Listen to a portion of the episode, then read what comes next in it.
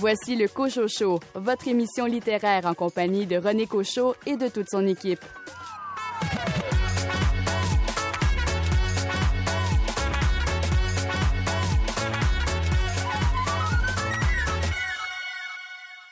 Ici René Cochot, bienvenue à votre rendez-vous littéraire.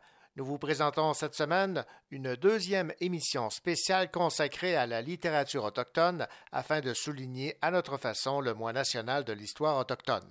Vous aurez donc l'occasion d'entendre des entrevues avec Angèle de Launois des éditions de l'Isatis et Jean-François Letourneau à propos de son livre Le territoire sauvage de l'âme. Caroline Tellier va nous parler des romans Crofendu, Shuni, Hardbread et Johnny Appleseed. Il sera également question de l'auteur autochtone Thomas King, maintenant traduit en français aux éditions à lire. Bienvenue au Cochot Show.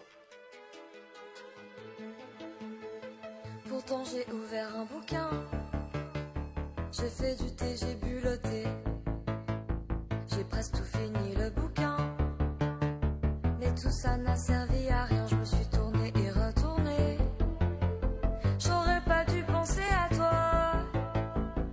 sais pas à quoi je pensais, mais je n'aurais pas dû changer. Pas dormir, c'est mieux avec toi.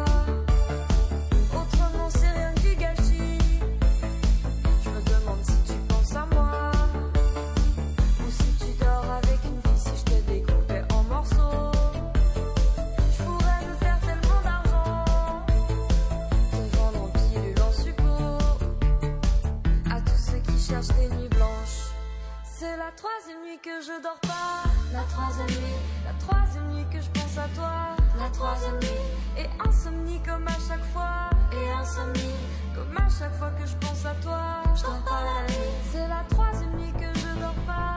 La troisième nuit, la troisième nuit que je pense à toi. La troisième nuit, et insomnie comme à chaque fois. Et insomnie, comme à chaque fois que je pense à toi.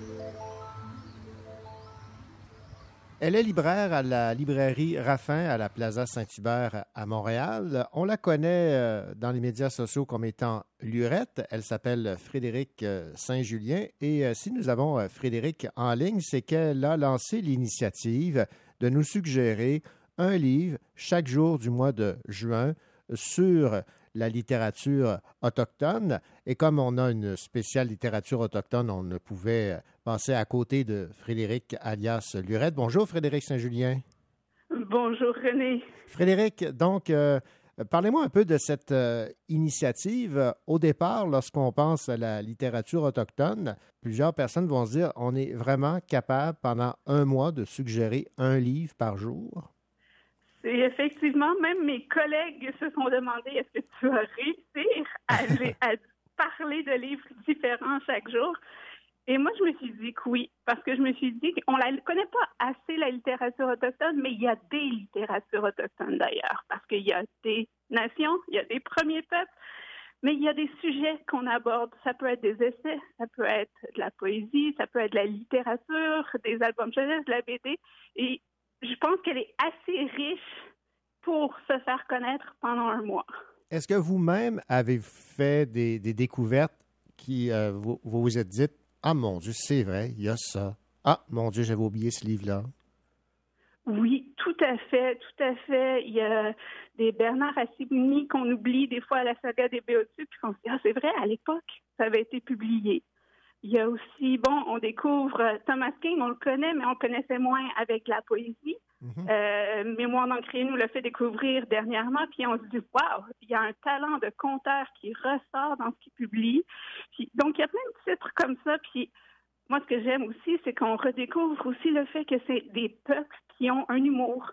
Et ça ressort beaucoup dans la littérature qu'ils écrivent. Qu'est-ce qui ressort principalement des, thématiques euh, de ces livres, est-ce qu'elles sont différentes de ce que nous, euh, Blancs, euh, Québécois, euh, écrivons? Pas nécessairement. Puis c'est un peu ce que je voudrais amener aussi en parlant de littérature autochtone plus régulièrement. Bon, pas juste dans le cadre justement de, du mois qu'on vit, mais c'est le fait qu'on peut suggérer des littératures autochtones comme on suggère n'importe quelle littérature, que ce soit la littérature étrangère québécoise, mhm. parce que bien sûr qu'elles ont une réalité, mais en même temps, il y a des sujets qui, bon, ils abordent le quotidien comme nous, on peut l'aborder. Puis il y, a, une façon de dire, quand les gens nous demandent, ben, j'aimerais ça lire un roman qui est, drôle ou me lâcher un peu, qui ben, il y a une dame du monde qui écrit des trucs fantastiques qu'on adore, qui, qui a un humour, mais qui parle de son quotidien. Donc, je pense que bien sûr, après ça, il on va relever plus euh, les difficultés qu'ils ont vécues. Puis c'est normal, chaque peuple va parler souvent de ce qu'il connaît, mhm. et donc ce qu'ils connaissent eux et leur propre réalité, on le voit. Mais c'est une façon de pouvoir les inclure dans les littératures en général.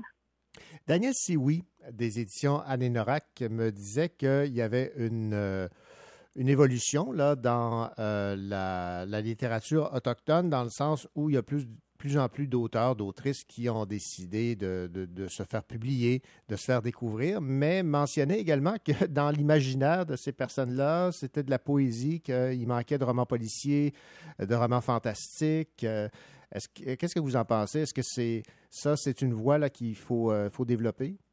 Ben, c'est une voie qu'il faut développer, mais je pense que c'est une voie aussi qu'on doit de plus en plus parler parce que oui, effectivement, c'est récent, on commence à en voir plus. Euh, bon, roman policier un peu plus du côté euh, des nations qui, sont aux États-Unis. Euh, mais dans le fantastique, ils s'en développent. Ils se développent des super romans jeunesse. Aussi dans le fantastique, on passe à chez Maline qui a publié chez Boréal. Mais elle a mm-hmm. fait un roman style fantastique pour des ados. puis c'est vrai qu'on la qu'on connaît à la base la littérature, les littératures autochtones face à la poésie. Bon, on, a tous connu le nom de Joséphine Bacon, on, lit ce qu'elle fait, mhm. mais en même temps, ben, tranquillement justement, on découvre des nouveaux auteurs qui, qui vont aller plus. Euh, puis si on pense à Watke qui vient d'être publié, on découvre, il y a des petits bijoux dans ces livres-là où on a plusieurs auteurs, autrices euh, qui ont des styles différents, où on a justement soit de la science-fiction, soit il y a de la dystopie.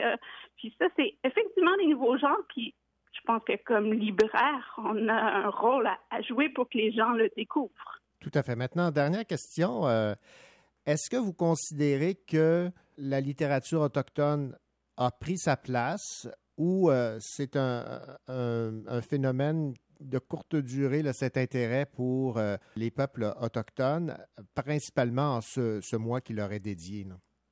Euh, c'est sûr que présentement, on voit une on voit une popularité. Moi, ce que j'espère, est-ce qu'elle a pris sa place? Pas entièrement? Est-ce qu'elle doit prendre sa place? Davantage? Bien sûr. Est-ce qu'on doit l'encourager? Est-ce qu'on doit la lire à l'année? Oui. Euh, ce qu'on voit, bon, depuis que le hashtag Gélie autochtone a été mis de l'avant, on en voit un peu plus. Souvent, on voit les mêmes romans, les mêmes trucs. Il ne euh, faut pas hésiter aussi à en parler, mais c'est ça, à la considérer comme une littérature souvent point, juste une littérature et de dire, ben, il s'écrit des choses fabuleuses et en même temps aussi de lire les essais, de lire même dans ce qui dans la littérature des choses qui peuvent provoquer, qui peuvent nous déranger et d'en parler nous, d'être nous-mêmes euh, un dérangeur en quelque sorte et de dire voici ce qu'elles ont subi, voici qui elles sont ces Premières Nations et d'en parler à l'année. Frédéric Saint-Julien, libraire à la librairie Raffin à la Plaza Saint-Hubert, alias euh, Lurette. Merci pour euh, cette entrevue, pour votre travail de libraire, pour les efforts que vous faites pour nous faire découvrir cette littérature autochtone, ces auteurs et autrices des Premières Nations. Et surtout, bravo pour cette initiative de cette proposition de lecture une fois par jour pendant tout le mois de juin. Merci beaucoup. Merci à vous, René, et merci de mettre à l'avant ce, ce genre d'initiative.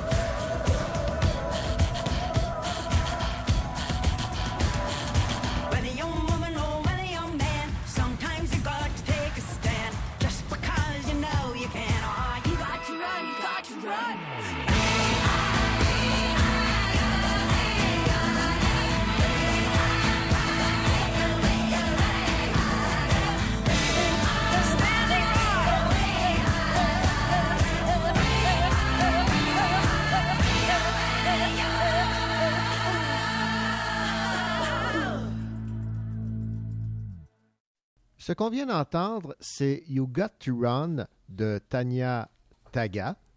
Et c'est une auteure, Tanya Taga, qu'on va découvrir avec Caroline Tellier. Caroline Tellier, bonjour. Bonjour René. Alors, Caroline, vous allez euh, nous dire qui est Tanya Taga parce qu'elle a publié un roman aux éditions Alto euh, Cro-Fendu. Moi, je la connaissais pas. Mais là, je, elle gagne à être connue. Oui, tout à fait. En fait, elle est très connue, euh, Tanya Taga, et je vous dirais que sa réputation est internationale.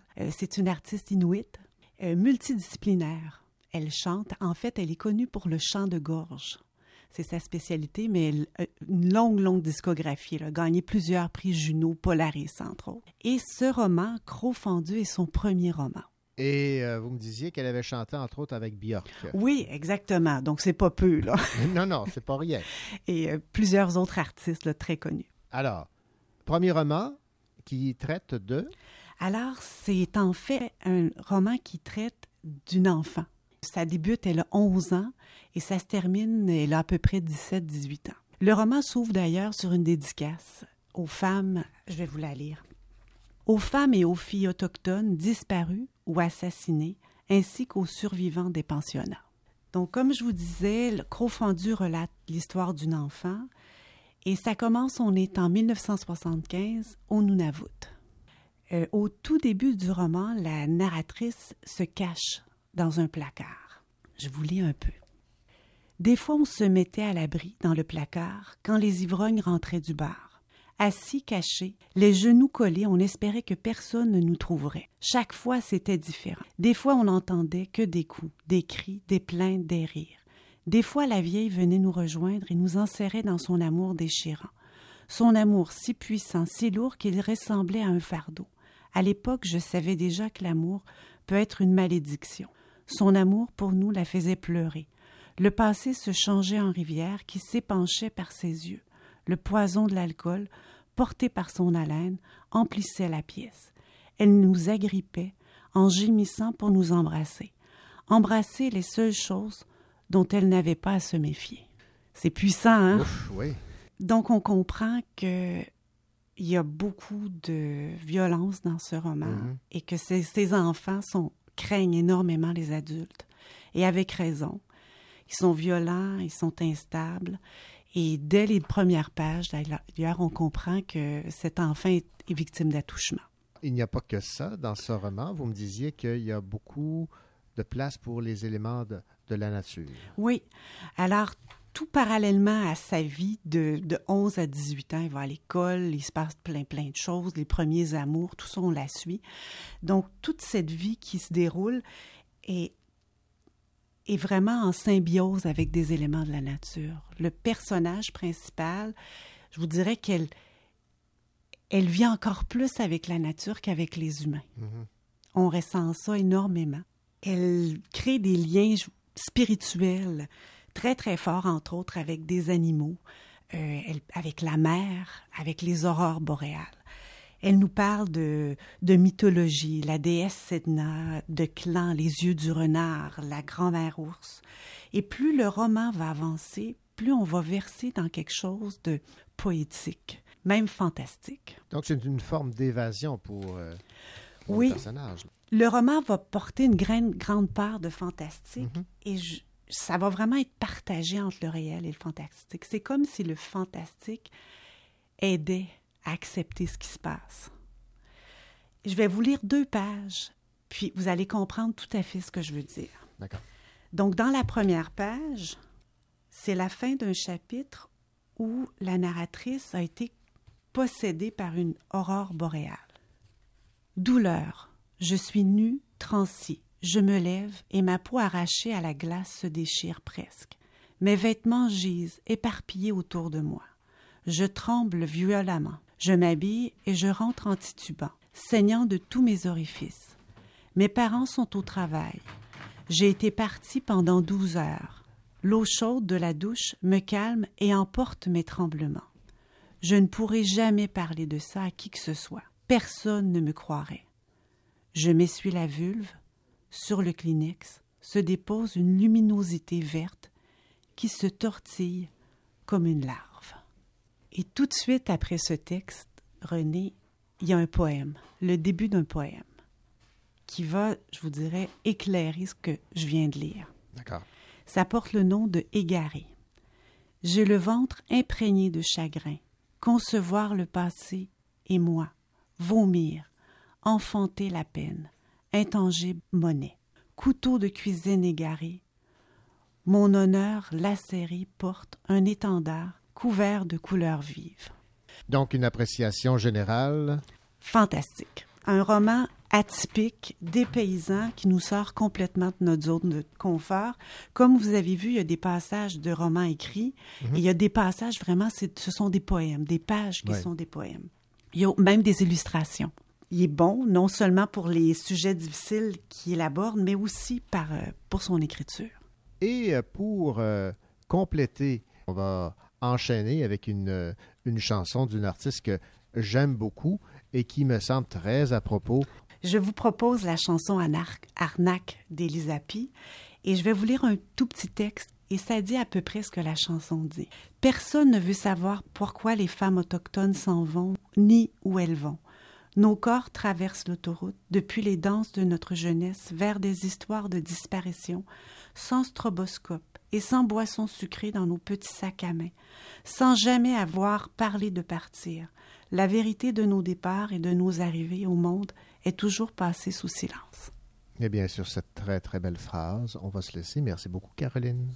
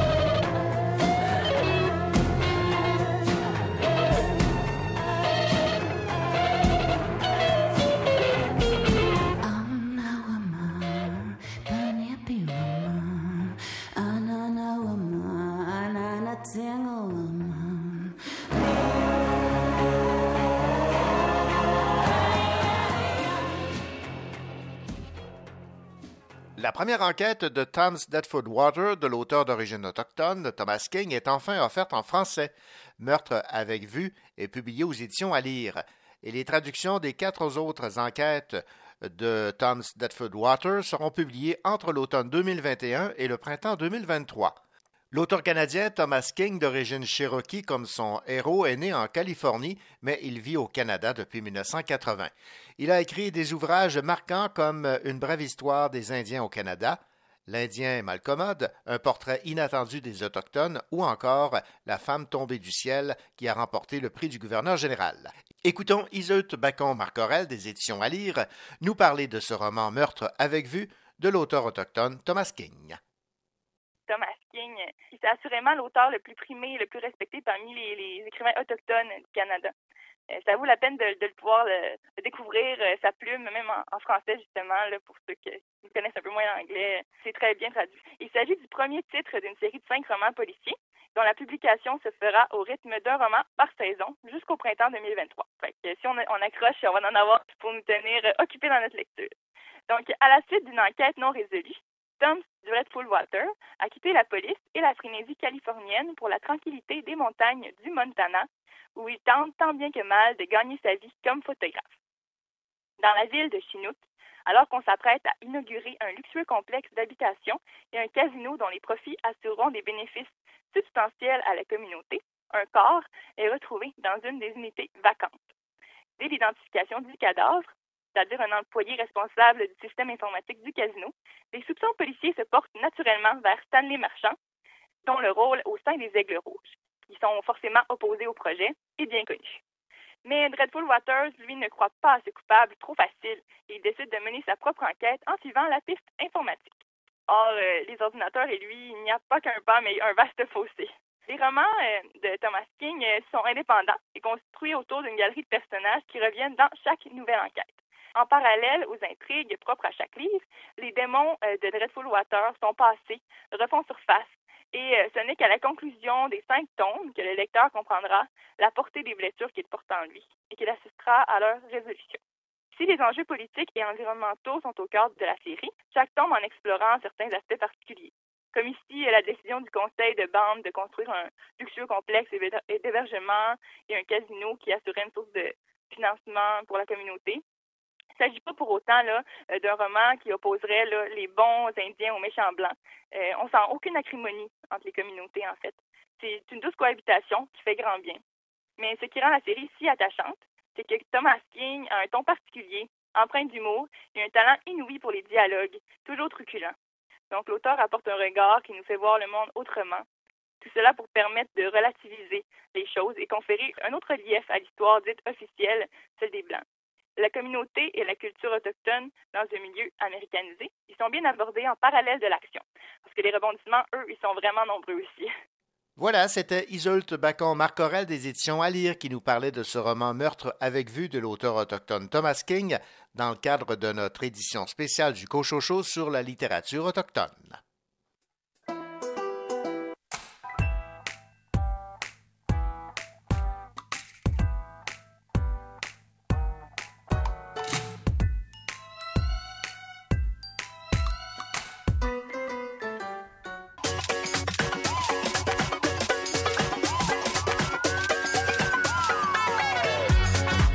Écoutez le Cochocho en compagnie de René Cochot, votre rendez-vous littéraire.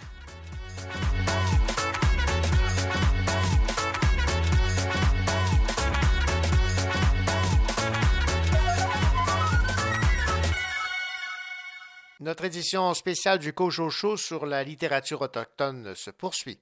Naomi Fontaine est finaliste pour le prix du gouverneur général dans la catégorie roman et nouvelles pour son livre Chouni. Naomi Fontaine écrit une longue lettre à Chouni, une Québécoise venue dans sa communauté pour aider les Inuits.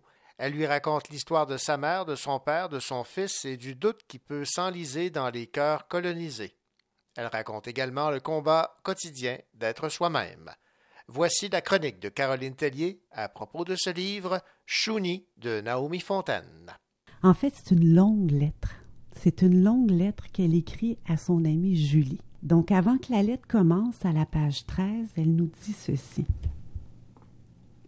Elle avait l'écoute facile, le jugement absent. J'avais la parole continue. Nos rêves de gamine en commun. Elle n'avait jamais peur dans la forêt, même en pleine nuit. J'avais la certitude qu'elle me protégerait des ours, parce qu'elle était la fille du pasteur et que ses prières seraient exaucées. contrairement aux miennes, moi fille de personne. Donc, elle situe son amie et elle commence à la page 13 avec la lettre par chère Julie. Donc, ces deux amies se sont connues à Magnotenam, elles se sont perdues de vue et Julie doit revenir sous peu dans la région. Donc, Naomi Fontaine lui raconte ses souvenirs, lui parle de sa communauté Inou.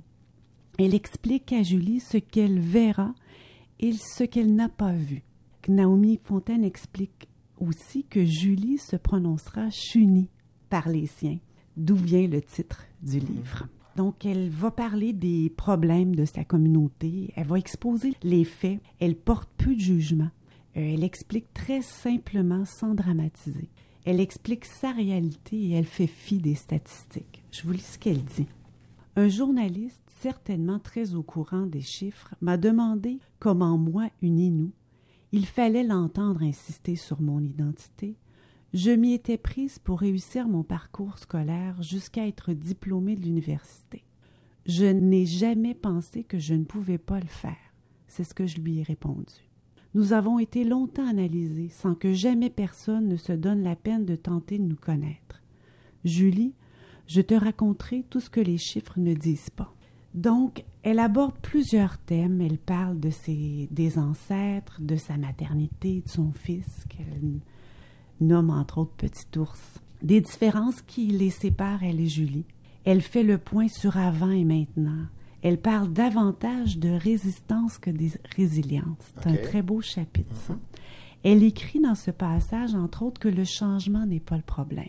Je, vous, je aimerais vous lire une autre phrase. Ce n'est pas la modernité qui nous a presque tués.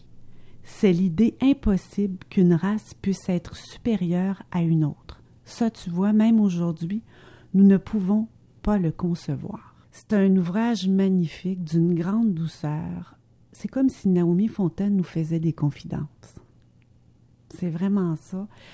J'ai lu, commenté quelques livres d'auteurs autochtones cette année, mhm. des histoires dures. Mais ici, là, on découvre une jeune femme brillante. C'est pas une victime, c'est une femme forte, lucide et fière des siens. Ce livre, c'est une invitation. C'est une invitation à la rencontrer, à rencontrer son peuple. Et euh, on va conclure cette magnifique euh, critique de Shuni de Naomi Fontaine avec euh, un artiste de sa communauté. Exactement. Vous entendrez Mathieu avec la chanson Terre sauvage. Merci Caroline. Merci René.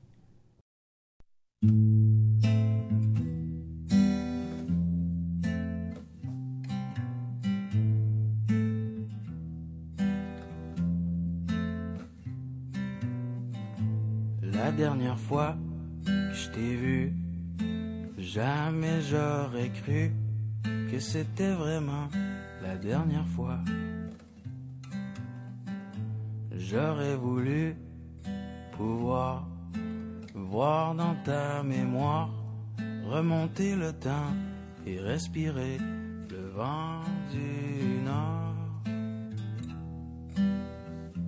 Respirer le vent du nord.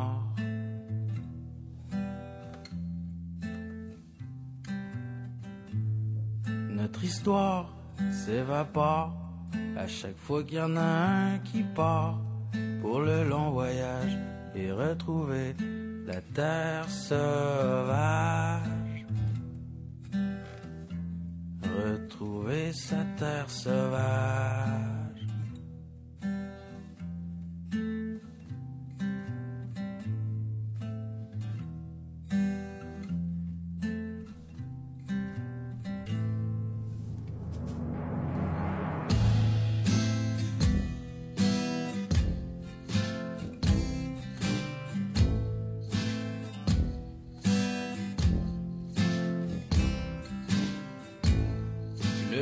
Souffle ce vent de changement, porté par les ailes du temps, porté par les ailes du temps.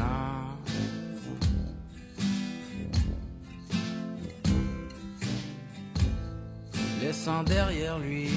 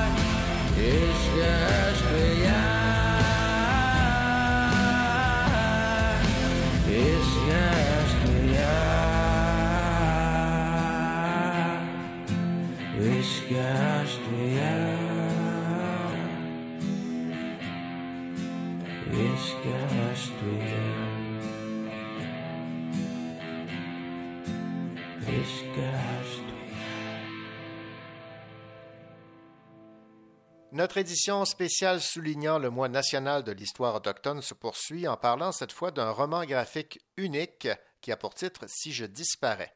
J'ai 14 ans, je suis autochtone, j'ai plus de chances de disparaître que mes pères.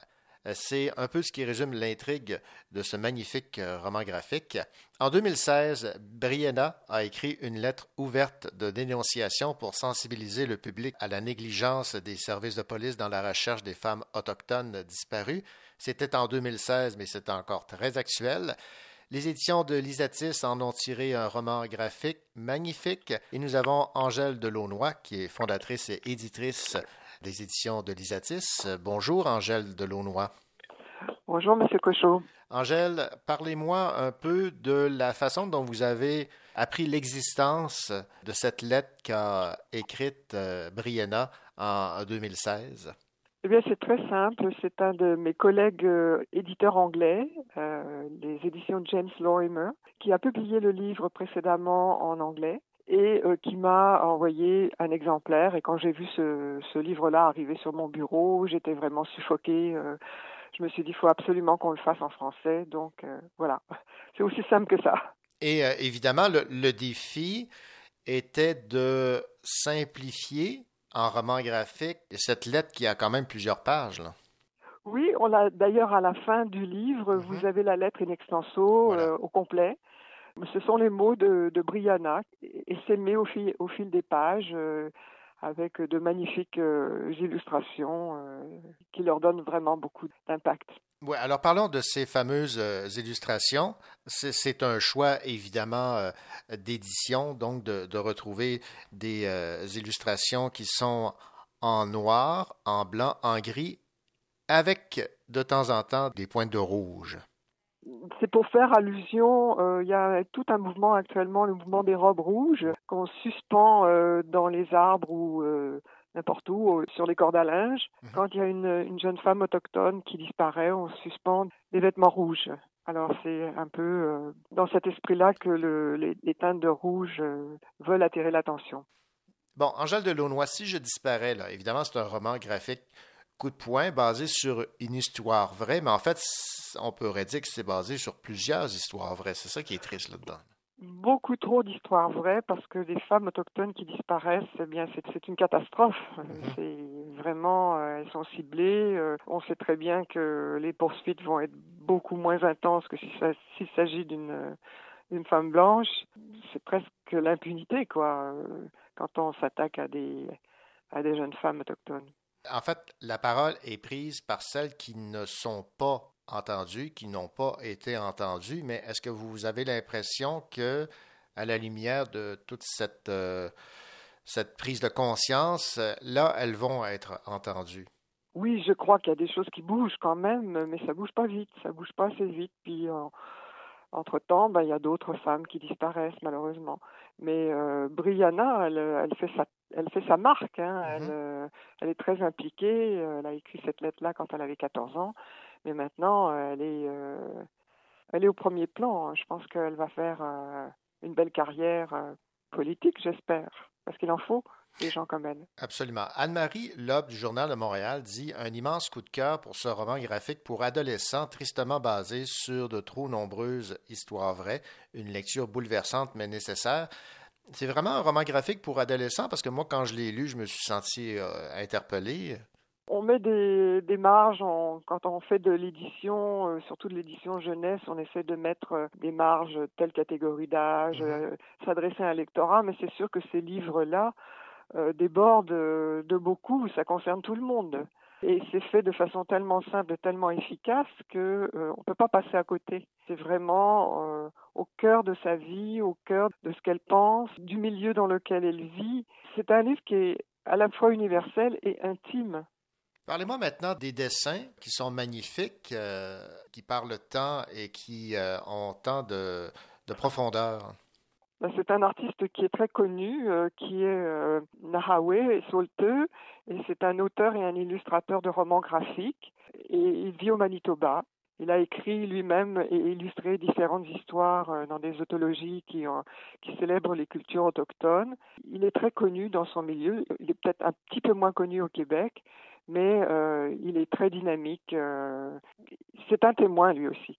Dans euh, ce magnifique roman graphique, Si je disparais, on peut lire La disparition et le meurtre de femmes et de filles autochtones ne sont pas des problèmes autochtones. Ce sont des problèmes qui relèvent des droits humains. Des droits humains, surtout dans les communautés qui sont marginalisées, comme dans toutes les cultures autochtones du monde, ça existe. Hein c'est ça, c'est pas seulement au Canada, mais des exemples comme ceux-là, on pourrait en avoir euh, en Australie, euh, en Amérique du Sud, euh, aux États-Unis, sans chercher très loin. Je vais terminer cette entrevue en rappelant ce qu'on peut lire en quatrième de couverture qui résume bien le, message de Brianna Johnny. Mon nom est Brianna Johnny, j'ai 14 ans.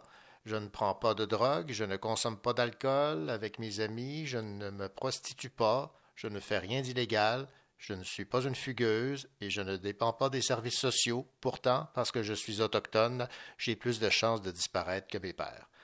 Ça dit tout, hélas. Ça dit tout. Ça dit tout et j'attire l'attention aussi sur la formidable traduction de Nicolas Homais. Oui, oui, parce que c'était pas simple de, de, Il fallait vraiment respecter beaucoup, beaucoup de choses et bon, euh, je pense qu'il s'en est tiré avec les honneurs de la guerre. ben, tout à fait. Non, c'est magnifique. le dessin, le texte et évidemment le, message qu'on y retrouve. Angèle Delaunoy, ça a été euh, un plaisir de discuter avec vous donc de ce roman graphique dans le cadre de notre émission spéciale sur la littérature autochtone. Si je disparais de Brianna Johnny. Merci. Merci beaucoup à vous. Au revoir.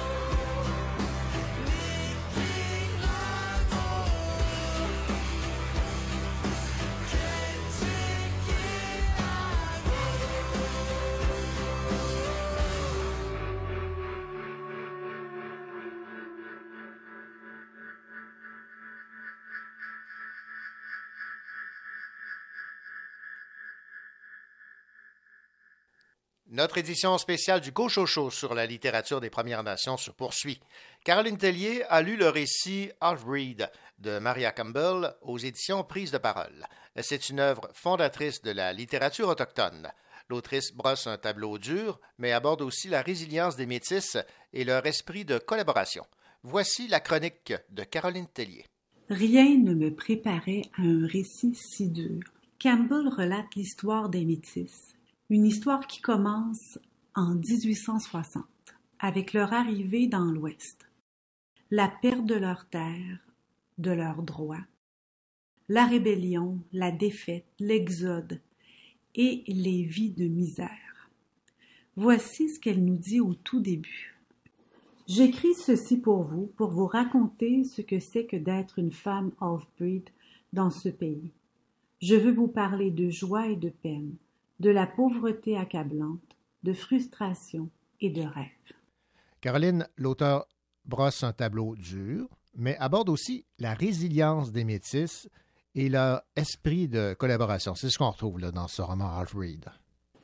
Campbell nous parle de communautés soudées, d'entraide, de coopération, de familles plutôt heureuses, mais qui vivent dans une pauvreté extrême, des gens incompris, menacés par la GRC, les services sociaux, et surtout méprisés, dénigrés par les Blancs, mais aussi par les Autochtones. Ils sont même victimes de ségrégation. Bon, parlez-moi maintenant de la famille de Maria, Caroline. La famille de Maria, comme d'autres familles métisses, sont installées sur une bande de terrain qui longe la voie ferrée et qui appartient à la couronne. Elle vit avec son père, sa mère, de nombreux enfants en bas âge et une grand-mère. Il est écrit dans le récit un à un, ils se sont construits des cabanes sur les terres de la couronne qui bordaient les chemins et sont devenus ce qu'on a appelé par la suite le peuple des réserves routières. Comme je vous ai dit, la grand-mère, qu'on appelle Tchéchoum, vit avec la famille. Et c'est un personnage extraordinaire. Elle a les cheveux en natte. Elle s'assoit sur le sol. Elle est sage, lucide, malgré son grand âge. Et voilà ce qu'elle dit à la toute fin du récit. Quand je me suis tue, elle m'a dit C'est fini maintenant, tu peux l'oublier. Depuis que tu es toute petite, tu as toujours eu besoin d'apprendre à la dure. Tu es comme moi. Quand j'ai répondu, il n'y a personne à qui j'aimerais mieux ressembler. Elle a souri en disant Je ne sais pas si c'est une bonne chose. Et c'est vrai que Maria a appris à la dure. La vie de Maria, enfin, est difficile. Le père part pendant plusieurs semaines, les femmes sont laissées derrière avec pas grand-chose. Mais tout part en vrille lorsque sa mère décède. Difficile pour Maria d'aller à l'école et de s'occuper de sept jeunes enfants. Elle n'a que douze ans. Elle se marie très jeune. Elle vit la violence conjugale, prostitution, consommation. Elle descend très très bas. En fait, Caroline, vous êtes en admiration devant cet auteur, Maria Campbell. Après la lecture de ce récit, c'est incroyable de savoir que cette femme est devenue ce qu'elle est devenue après tout ce qu'elle a vécu. C'est une histoire triste, révoltante, mais qui illustre tellement comment de jeunes victimes de discrimination font face parfois à des choix impossibles et se retrouvent facilement à la rue ou à l'hôpital. Maria Campbell a écrit ce récit en 1973 où elle relate sa vie de l'enfance au début de l'âge adulte. Elle fait preuve d'autodérision. Je vous lis un exemple. Une caractéristique de notre peuple, c'est que nous ne cherchons jamais à accumuler des biens. Si on a quelque chose, on le partage avec tout le monde, peu importe notre bonne ou mauvaise fortune. C'est peut-être pour ça que nous sommes tous si sacrément pauvres. Et je me suis dit que ça prend tout un courage pour dévoiler des pans de sa vie comme elle l'a fait, des pans qu'on aurait souvent tendance à cacher. On retrouve aussi dans cet ouvrage une postface de l'autrice, et je rassure tout de même les lecteurs sensibles. Maria Campbell se raconte simplement et ne s'attarde pas des détails sordides. Je dois vous avouer une chose, le titre de ce récit m'a titillé. Half-breed, plutôt que métis. Voici une belle illustration du pouvoir des mots. Ce terme est, selon moi, très péjoratif. Une demi-race, un demi-élevage. Pensez vous faire appeler comme ça toute votre vie et même pendant des générations. Vous vous souvenez, René, je vous avais fait l'éloge du chasseur au harpon de Marcoussi Patsouk en vous disant qu'il devrait se retrouver dans le cursus scolaire. Half-Breed en fait déjà partie. Mais c'est un ouvrage complètement différent. Alors qu'un est plutôt une légende, celui-ci est vraiment un récit autobiographique. C'est un livre qui nous permet de revisiter et de mettre à jour ses leçons d'histoire et qui nous fait découvrir une femme d'exception. Et quelle chanson, Caroline, avez-vous choisi pour euh, jumeler votre chronique à ce roman? La chanson que j'ai choisie pour accompagner cette lecture est The Mother Song, une chanson chantée par Andrea Ménard, une artiste et actrice métisse née au Manitoba. Alors une chanson qui, selon moi, ressemble à ce que la Chéchoum de Maria Campbell lui chantait.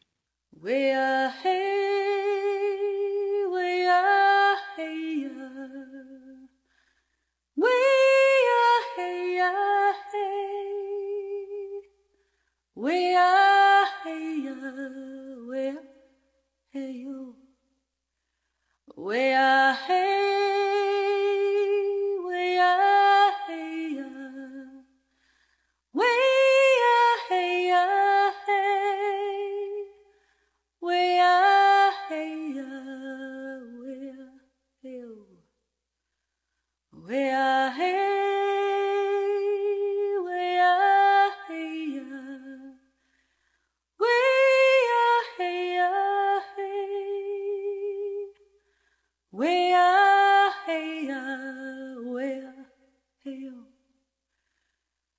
I'll be gone before the night falls. I'll be gone before long. I'll be gone before you waken. but I leave you with my song. I shall never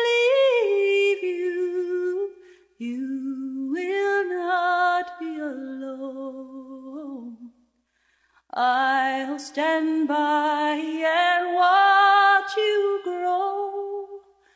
You won't see me. You won't feel me. You will know when you hear my song. You must run to find the stillness. You must stand to lie down. Your courage will not fail you. You will find it in my song. I shall never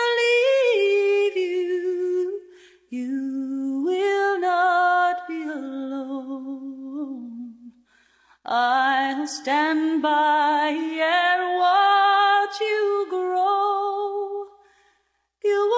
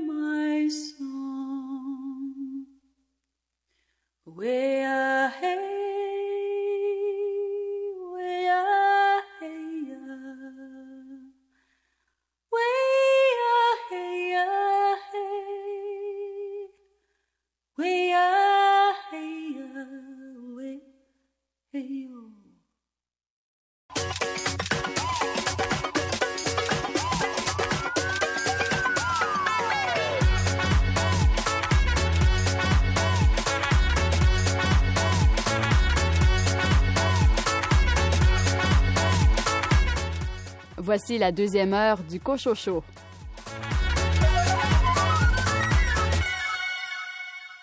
Ici René Cochot. Nous vous présentons la deuxième partie de cette émission spéciale consacrée à la littérature autochtone. Question de souligner à notre façon le mois national de l'histoire autochtone. Au sommaire, une entrevue avec Jean-François Letourneau concernant son roman Le territoire sauvage de l'âme, publié aux éditions du Boréal, et Caroline Tellier nous parle du roman Johnny Appleseed. Bienvenue à cette seconde partie du Cochot Show.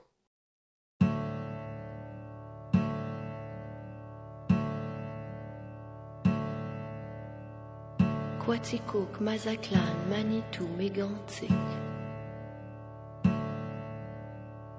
Manouan, Ivujivik, Mascouche, Maniwaki. Saskatchewan, Shipshaw, Matawan, Windigo. Kamouraska, Témiscamingue, Copan, Chibougamau.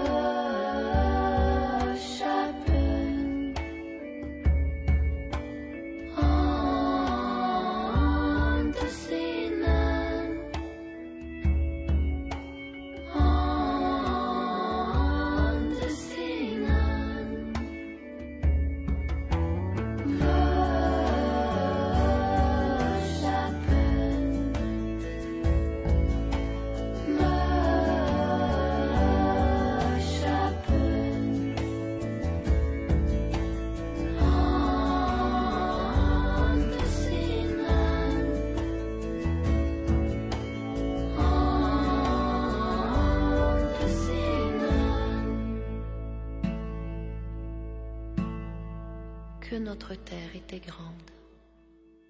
Nous vous proposons maintenant, dans le cadre de cette édition spéciale du Cochocho sur la littérature des Premières Nations, l'entrevue que m'a accordée l'auteur estrien Jean-François Litourneau. Celui-ci signe aux éditions du Boréal le récit Le territoire sauvage de l'âme. À travers Guillaume, un personnage fictif inspiré de sa propre histoire, Jean-François Litourneau questionne notre rapport au territoire.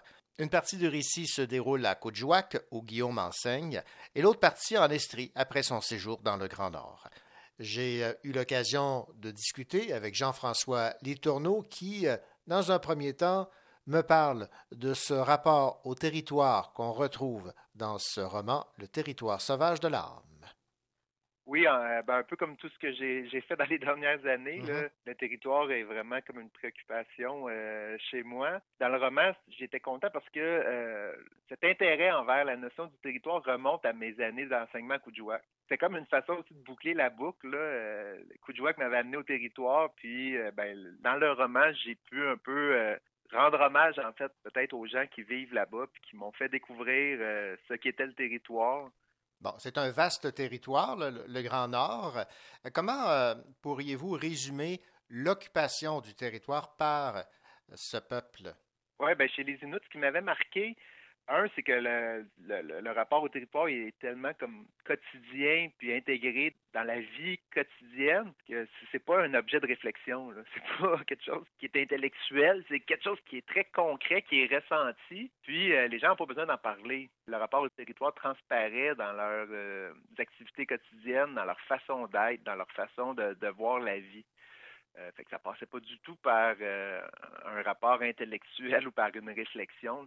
Donc moi, ce côté-là très concret, ça m'avait happé. Je trouvais qu'il y avait quelque chose là qui, était intéressant pour l'écrivain, mais aussi pour l'enseignant que j'étais et que je suis toujours. Là. Parce que des fois, on peut partir dans des notions très abstraites, un peu se perdre dans ces abstractions-là, mais là, voir les gens à Coudouac vivre avec euh, le territoire comme ça, comme au quotidien, de façon tout à fait normale, sans même y penser, ça, ça m'avait intrigué. Puis après ça, ce que j'avais compris en, en séjournant là-bas pendant quatre ans quand même, puis en vivant avec les gens, puis en côtoyant les élèves au quotidien, c'est que, contrairement à ce que je pensais, le territoire, c'est pas juste la nature, mais c'est peut-être surtout la façon que les communautés humaines habitent les paysages, habitent cette nature-là. Et la nuance, bon, peut-être la nuance peut paraître peu concrète, mais moi, ça, ça m'avait vraiment marqué parce que, bon, des fois, du sud, on peut rêver là, aux grands espaces euh, vierges, à la toundra du nord ou à la forêt boréale vierge. On voudrait que la nature reste la, la plus intacte possible. Mais à travers l'idée du territoire, c'est aussi, ben, la nature n'est pas, ne restera pas intacte. Euh, elle est plutôt vivante, elle change, elle est transformée, elle se transforme elle-même. Et, et là, ça, je trouvais ça vraiment intéressant parce que ça ramenait non plus euh, la communauté humaine à l'extérieur de la nature, puis on la regarde euh, comme une nature morte, justement, mais plutôt comme ça replace l'humain au cœur de la vie. Et ça, ça m'avait marqué parce que je reviens à cette idée-là, les gens vivent avec ça au quotidien, mais sans y réfléchir.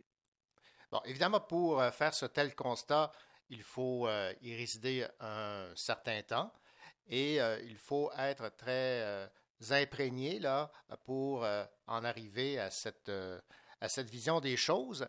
Parce que quand vous êtes arrivé, où je parle du personnage de Guillaume, là, c'est selon. Parce que je vais vous citer ici en page 17.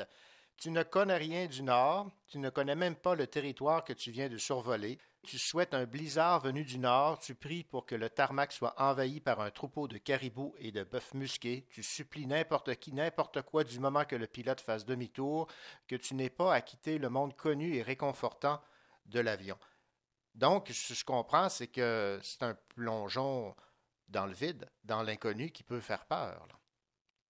Euh, oui, tout à fait. Euh, autant là, ici, c'est sûr que j'assume complètement la, la réflexion de Guillaume.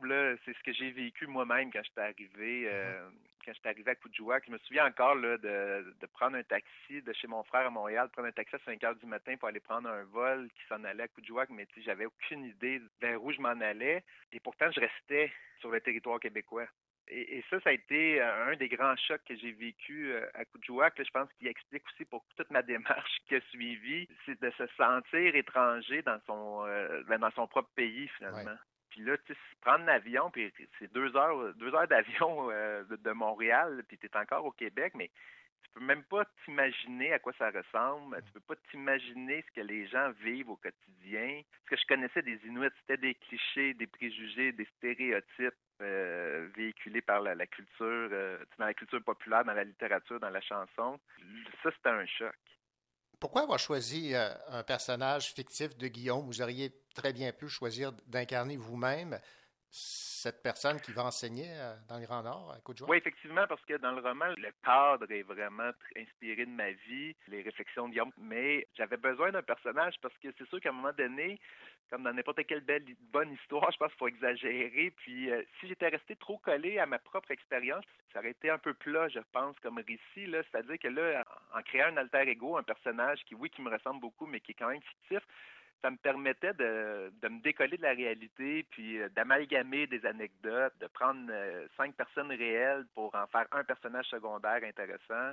Ça m'a donné de la liberté. Fait que oui, le, le, le roman reste quand même très, très, très près euh, de ce qu'on pourrait appeler un récit, là, où- Ouais. mais j'ai quand même eu besoin à un moment donné de me décoller un peu pour pas que ça reste trop près de moi, puis de pouvoir euh, mélanger des anecdotes, exagérer, euh, et surtout sur les personnages secondaires, de pouvoir amalgamer comme ça des personnes que j'ai connues, là, puis qu'elles avaient toutes en commun un rapport au territoire qui m'a inspiré, mais là, de pouvoir les, amalgamer en un seul personnage secondaire, par exemple, euh, ça, j'ai trouvé ça intéressant, là.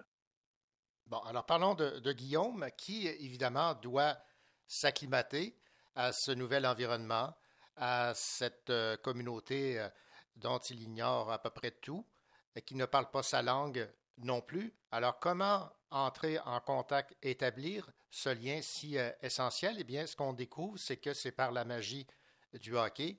Je vais vous citer ici en page 42, j'ai tellement aimé ce- cet extrait. Tu contournes le but en évitant l'autre défenseur, déjoue le joueur de centre le long de la bande avec un virage brusque qui fait crisser la glace. Tu coupes dans l'enclave et sans regarder, tu sers une passe parfaite à Thomasy qui s'est libéré près du poteau. Le gardien ne bouge même pas et Thomasy n'a qu'à souffler sur la rondelle pour qu'elle entre dans le but. Les gars de ton équipe se regroupent autour de toi. Nice spice, buddy. Look like Wayne Gretzky. Tu te diriges vers le banc pour te faire remplacer. On te dit de rester sur la glace. Tu n'es plus seulement le nouvel enseignant. Tu es un joueur de hockey comme eux. Ça, vous l'avez vécu, ça, vraiment, cette façon d'être accepté dans la communauté, grâce au hockey? C'est un langage universel, le hockey, que tu parles en chinois, en japonais, en autant que tu fasses une passe puis que ton coéquipier Oui, ben, je que le, le, sport en général, là, au Ouais. Québec, c'est le hockey. Puis oui, euh, c'est vraiment, si je, si je suis resté quatre ans à Coudjouac, c'est grâce au hockey. Je pense pas que j'y serais resté euh, aussi longtemps sans ça. Là. Mhm. Euh, quand j'étais parti, j'avais même pas apporté ma poche parce que je savais tellement pas vers où je me dirigeais puis vers euh, ce que j'allais trouver là-bas. Ouais. Là, quand je suis arrivé, puis je me suis rendu compte que le hockey était central au- dans la vie de la communauté, euh, j'avais fait vider ma poche par avion par la suite. Mais effectivement, donc la première fois que je me suis présenté euh, à, à l'aréna, un, tout le monde te regarde puis se demande ce que tu euh, ce que tu fais là, là tu es, associé à l'école, tu es associé au monde scolaire avec le prof qui se présente avec sa poche de hockey. Ça faisait sourire ou peut-être grincer des dents chez d'autres personnes. Puis euh, je me rappelle très bien d'être assis, la, partie commence, puis je suis assis sur le banc, ça c'est vrai. Puis il n'y a personne qui change avec moi.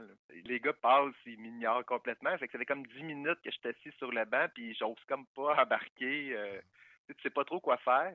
Puis euh, un des gars qui est, qui est policier là-bas, là, qui est un, un Inuk, euh, qui était d'un autre village, mais en tout cas, bref, qui vivait, qui vivait à Coudjouac, qui était venu me voir puis m'avait dit en anglais, là, euh, saute à un moment donné, trouve une façon d'embarquer parce que tu toucheras jamais à la glace.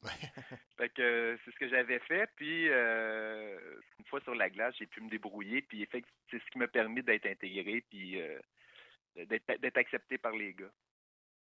Jean-François Letourneau, on poursuit donc notre entretien à propos de votre roman Le territoire sauvage de l'âme dans la collection L'œil américain aux éditions du Boréal. Il y a des phénomènes qu'on peut seul observer dans le Grand Nord, dont vous avez pu euh, admirer. C'est évidemment ces aurores boréales. Je vais vous citer ici, au moment où tu allais entrer, tu les as vus pour la première fois de ta vie, des filaments verts, rouges et mauves qui ondoyaient dans le ciel. Ces aurores boréales, elles sont aussi extraordinaires que vous le décrivez? Oui, non, c'est vraiment un des spectacles naturels les plus euh, formidables que, que j'ai pu voir. Puis c'est assez quotidien en fait. Là, il y a des aurores, mais c'est- il y a, il y a des euh, il y a certaines soirées où elles sont plus intenses que, que d'autres. Mais euh, c'est vraiment quelque chose que je me dont je me suis jamais lassé. Là, mais c'est c'est quand même drôle parce que euh, même moi, si je suis resté juste quatre ans, là, on, on reconnaît les gens qui viennent d'arriver au village. Je me rappelle là, de m'avoir couché dans la neige la première fois que j'ai vu ça. Euh, c'est sûr que les gens qui passaient, qui me voyaient coucher dans la neige, ils savaient que C'est un, nouveau village. Mais c'est ça, c'est ça, c'est un spectacle dont je me suis euh, jamais lassé, là, même si je me suis pas couché dans la neige tous les soirs. Jean-François Letourneau, évidemment, on a beaucoup parlé de la partie qui se passe dans le Grand Nord, à Côte-Jouac, euh, avec votre personnage de, Guillaume, mais celui-ci revient dans le Sud, comme la plupart de ceux et celles qui vont enseigner d'ailleurs dans cette euh, région euh, du pays. Il habite la région de l'Estrie. Cette relation avec la nature qu'il a vécue finalement dans le Grand Nord, il essaie de la revivre. Oui, euh, je le disais tantôt en début d'entretien, une- le roman était une façon aussi peut-être de boucler la boucle sur l'expérience euh, nordique. Euh, il y avait cette idée de montrer dans le quotidien de Guillaume, dans, ce qu'il est devenu, tout ce que la, communauté de Coudjouac lui a légué, lui a transmis. Sans le savoir, mais juste le fait qu'il vive là, la sensibilité qu'il a développée, le rapport au territoire qu'il a développé, je voulais le, le transposer dans son territoire du Sud, qui est son territoire naturel. Il est vraiment chez lui. Donc, ce rapport au territoire-là, mais aussi, bon, euh, un territoire qui est menacé qui est menacé dans le nord aussi, là, à grande échelle, donc par des, euh, le développement minier, le développement hydroélectrique, les réchauffements climatiques. Euh, ici, ça se traduit par ben, l'étalement urbain, notre façon d'habiter le territoire qui n'est pas toujours très intelligente. Donc, j'essayais de faire un parallèle entre ce qu'il avait appris dans le nord, ce qu'il était capable de vivre dans le sud, sans trop vouloir grossir le trait non plus, mais de faire ressentir une certaine forme de précarité par rapport à ces territoires-là. Bon, parlons de Guillaume qui euh, a des enfants et qui aime raconter à ceux-ci euh, les histoires qu'il a vécues, celles des gens qu'il a appris à, découvrir, entre autres dans le Grand Nord. Je pense que la, transmission des valeurs est en toile de fond de ce livre et de votre philosophie. Oui, tout à fait. Puis c'est le, encore une fois, ben, c'est le territoire qui m'a mené à ça. Euh, le territoire, puis la culture euh, des Inuits, avec cette idée de, de, tradition orale, puis de transmission entre les générations. C'est quelque chose que j'ai retrouvé aussi beaucoup après ça quand je me suis mis à lire les écrivains euh, des Premières Nations, là, la poésie notamment, par exemple Joséphine Bacon, Rita Mistokocho. Donc j'ai beaucoup travaillé dans ce domaine-là au cours mm-hmm. des dernières années aussi. Et c'est une posture que j'ai retrouvée, cette idée des voix du territoire. Donc, oui, la nature nous parle puis nous, nous, transmet ses enseignements, mais euh, le territoire garde aussi vivant euh, le message ou les histoires de, des ancêtres. Fait que ça, je me suis amusé à travailler ce thème-là par rapport à la transmission. Donc, comment les Inuits ont transmis des éléments à Guillaume, des éléments de leur culture à Guillaume, donc dans une forme de partage puis euh, de dialogue. Puis comment Guillaume, lui, transmet sa vision du monde, sa vision du territoire ben, à ses enfants. il, y a, il, y a, une transmission culturelle, après ça, une transmission intergénérationnelle. C'est quelque chose qui m'habite, là, comme je l'ai dit, à, à, partir de mon travail euh, que je fais avec les, les écrivains des, des, Premières Nations. Quand Joséphine Bacon nous dit euh, la parole en voyage depuis des millénaires pour parler de la tradition orale des Inuits, ben, j'ai retrouvé la même chose chez les Inuits. Puis euh, on, a aussi la tradition orale ben, canadienne-française qui n'est pas euh, qui pas millénaire, là, mais qui, qui, qui est importante aussi, qui m'habite. Puis euh, ben, encore une fois, tout ça, le territoire me permet d'incarner cette parole-là de la façon la plus concrète possible. Ça reste pas un, quelque chose que tu fais quatre fois par année, là, mais qui s'inscrit dans notre quotidien. Donc, de raconter aux enfants des anecdotes, de raconter des histoires, de, elle peut se faire naturellement, mais il faut avoir, encore une fois, on revient un peu à cette notion-là, il faut avoir le temps, il faut prendre le temps de, se parler, puis de ne pas être juste sur nos écrans, puis dans, dans nos préoccupations. Jean-François Tourneaux, je rappelle le titre de votre euh, roman, Le territoire sauvage de l'âme, dans la collection L'œil américain aux éditions du Boréal. Et euh, je vais vous citer ici, à la page 130, la référence à la chanson Killer de l'artiste originaire de Kuujjuaq, Etwa Snowball, eh bien, je propose d'écouter cette chanson pour clore cet euh, entretien. Ah ben génial, c'est une excellente idée. Je suis très content. Merci beaucoup, Jean-François Letourneau. Merci, bonne journée.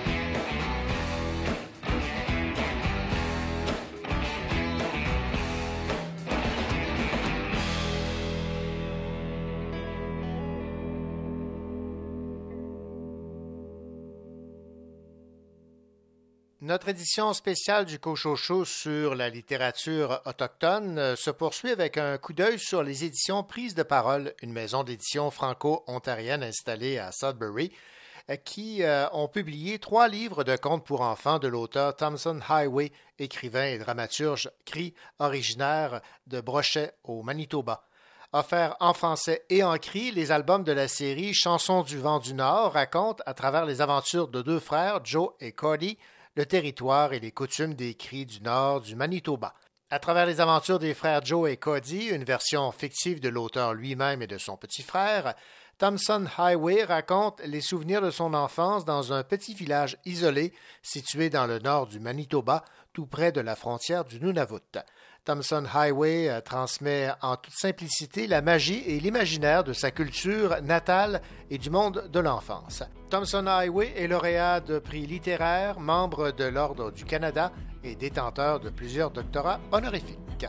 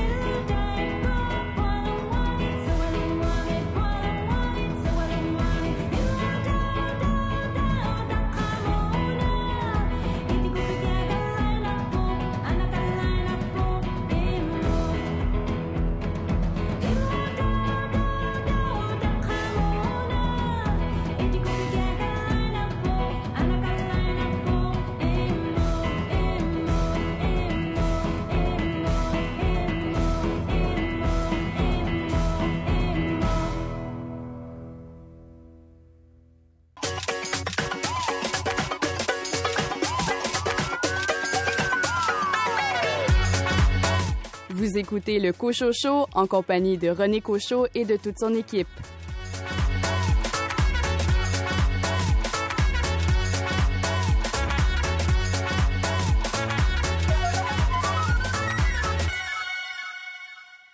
Notre émission spéciale sur la littérature autochtone s'intéresse maintenant au roman Johnny Appleseed, qui est finaliste pour un prix du gouverneur général dans la catégorie traduction de l'anglais vers le français, traduction assumée par Ariane Desrochers. Voici la chronique de Caroline Tellier à propos de ce roman Johnny Appleseed. Le premier roman de Joshua Whitehead, un jeune auteur originaire d'une réserve située au nord de Winnipeg, est très très intense. Si la vie des jeunes autochtones et des femmes autochtones est difficile, pensez à ce qu'elle peut être pour un jeune homme homosexuel.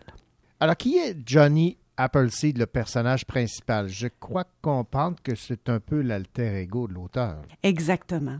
Joshua Whitehead est homosexuel et queer, tout comme son personnage. Si vous allez taper son nom sur Google, vous verrez qu'il y a du style, comme son personnage.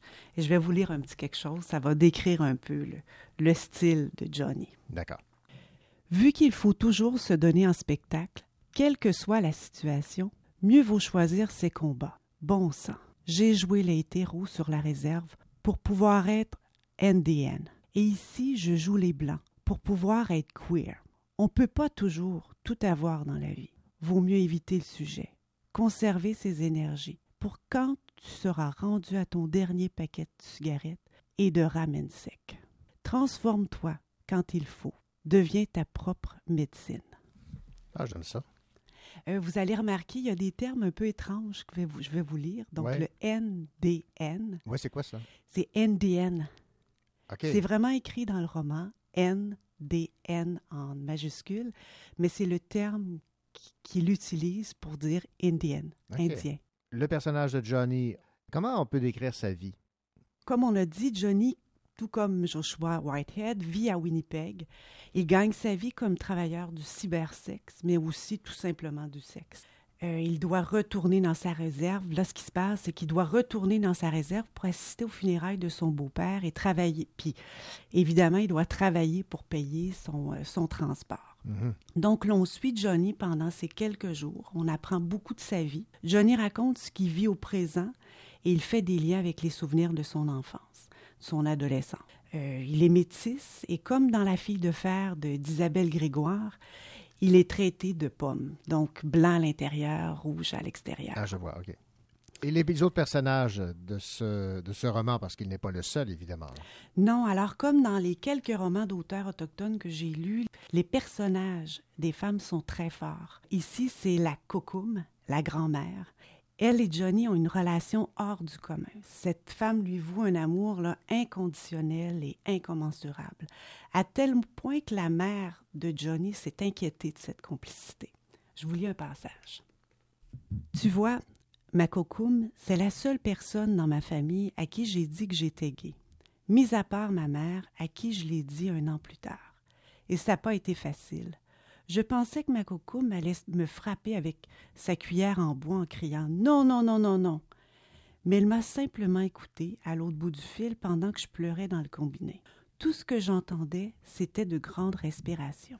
Quand les glissades d'eau se sont calmées un peu, j'étais pas certain si elle était toujours là. C'était silence radio à l'autre bout de la ligne. Je savais pas trop si j'étais en train de me confesser à moi-même ou bien à un genre de voyeur chez Belle qui écoutait la conversation. Est-ce qu'elle avait raccroché? Est-ce que c'était la fin de ma cocoum et moi? Grand-maman, t'es encore là? Hum, elle a répondu. Et par-dessus mes sanglots récalcitrants, elle m'a demandé T'as-tu fini, mon homme ou bedon? Quand j'ai enfin retrouvé mon souffle et répondu oui, elle s'est mise à rire. Baptême, comme si je le savais pas déjà, Johnny. Pourquoi tu penses que je t'ai donné des boucles d'oreilles l'année passée? Parce que je t'avais dit que j'en avais besoin pour mon cours d'art plastique. Johnny, mon homme, ta coucoume est peut-être vieille, mais pas niaiseuse. T'es Napiwesh-Wiwajestot, mon homme. T'es deux esprits.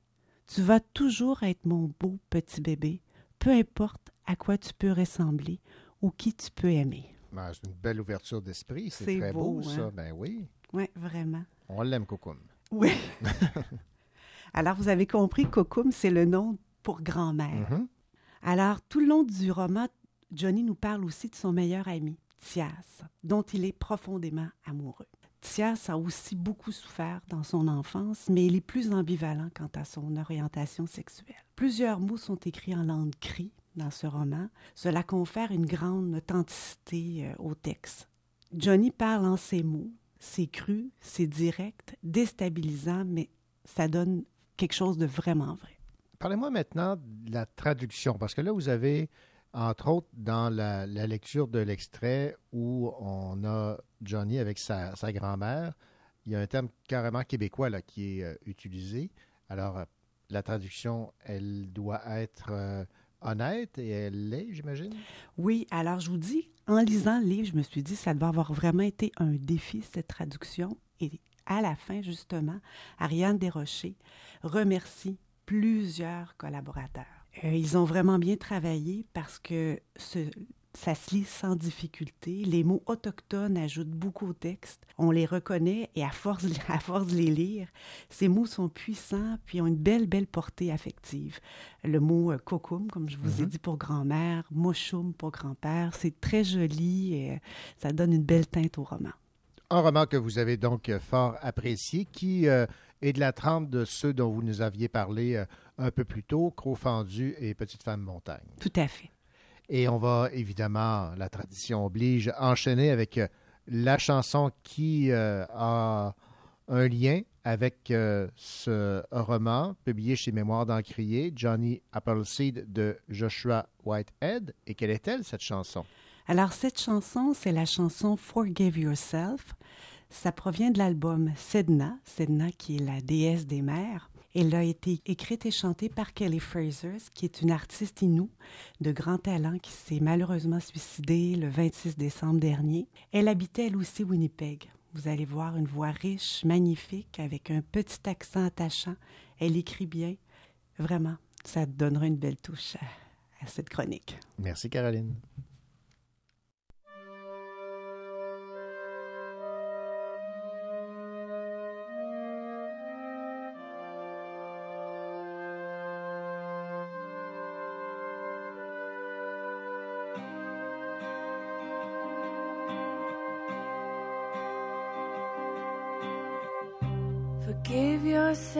Little mother.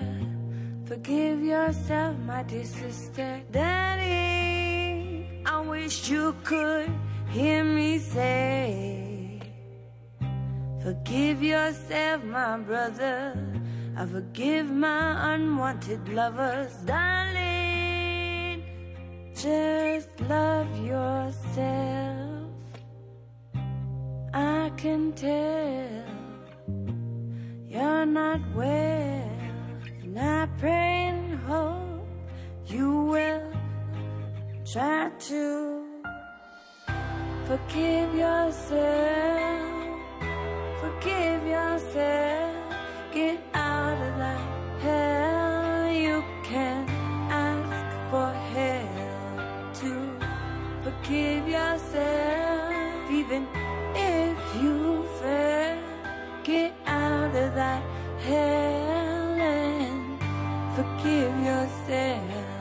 Today.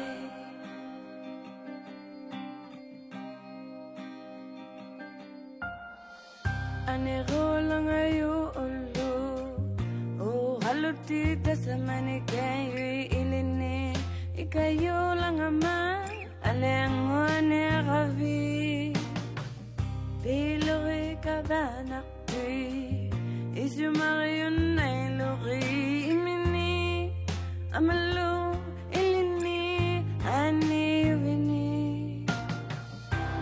Forgive yourself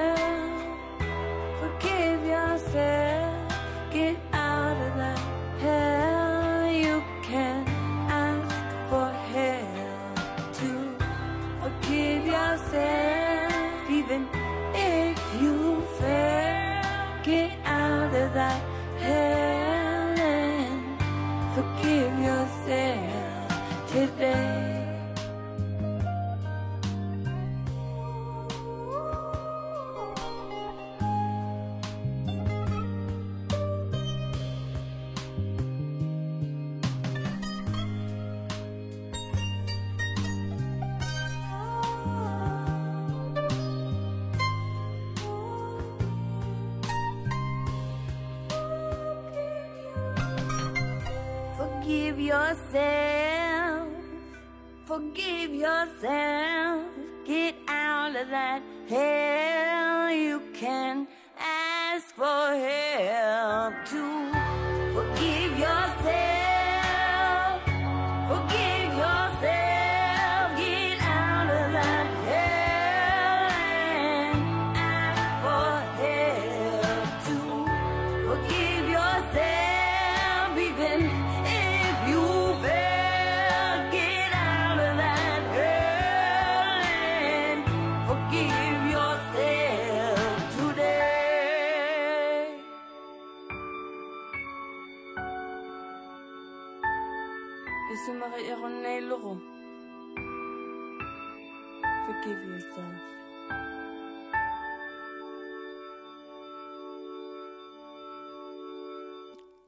Récipiendaires des prix Voix autochtones ont été révélés. Gérés par l'Association des études littéraires autochtones, ces prix visent à faire entendre les diverses voix littéraires autochtones. Onze gagnants dans huit catégories ont été proclamés et dans les deux catégories francophones, ce sont trois lauréates qui ont été couronnées. Naomi Fontaine remporte le prix dans la catégorie texte en prose publié en français pour son livre Chouni, publié chez Mémoire d'Encrier. Maya Molène et Marie-André Gill reçoivent pour leur part le prix Voix autochtone dans la catégorie Poésie publiée en français. Maya Cousino Molène pour Bréviaire du matricule 082 et Marie-André Gill pour Chauffer le dehors, publié aux éditions La Peuplade.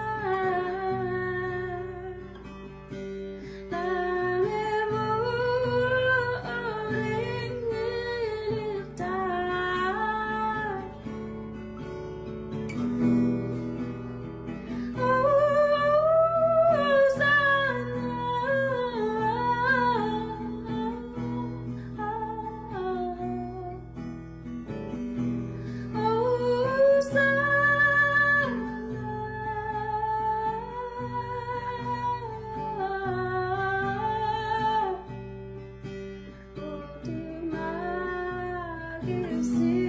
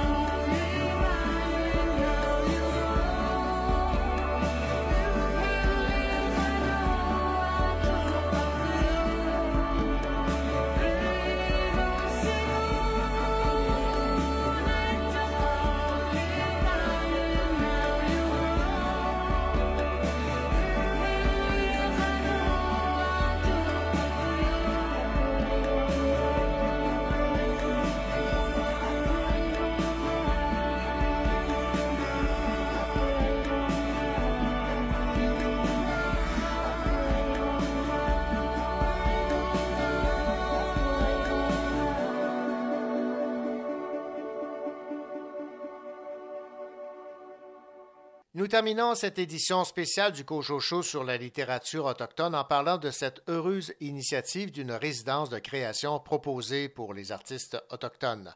Ce sont des organismes qui, euh, souhaitant propulser les jeunes talents issus des communautés autochtones, qui leur ont offert de participer pendant un mois à une résidence dans l'un des édifices de la Bibliothèque et Archives nationales du Québec à Montréal.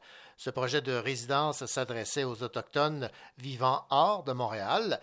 Il euh, visait à favoriser le développement personnel et professionnel de jeunes adultes de 18 à 35 ans. Et à la fin de la résidence, le fruit de leur démarche de création sera présenté lors du Festival international Présence autochtone en août prochain.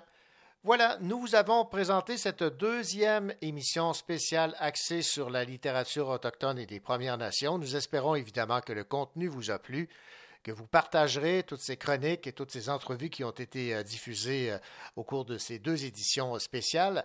Et on a déjà hâte de vous retrouver la semaine prochaine pour une édition plus normale de votre rendez-vous littéraire, le Cochocho. Nous vous souhaitons une belle semaine et surtout de belles lectures.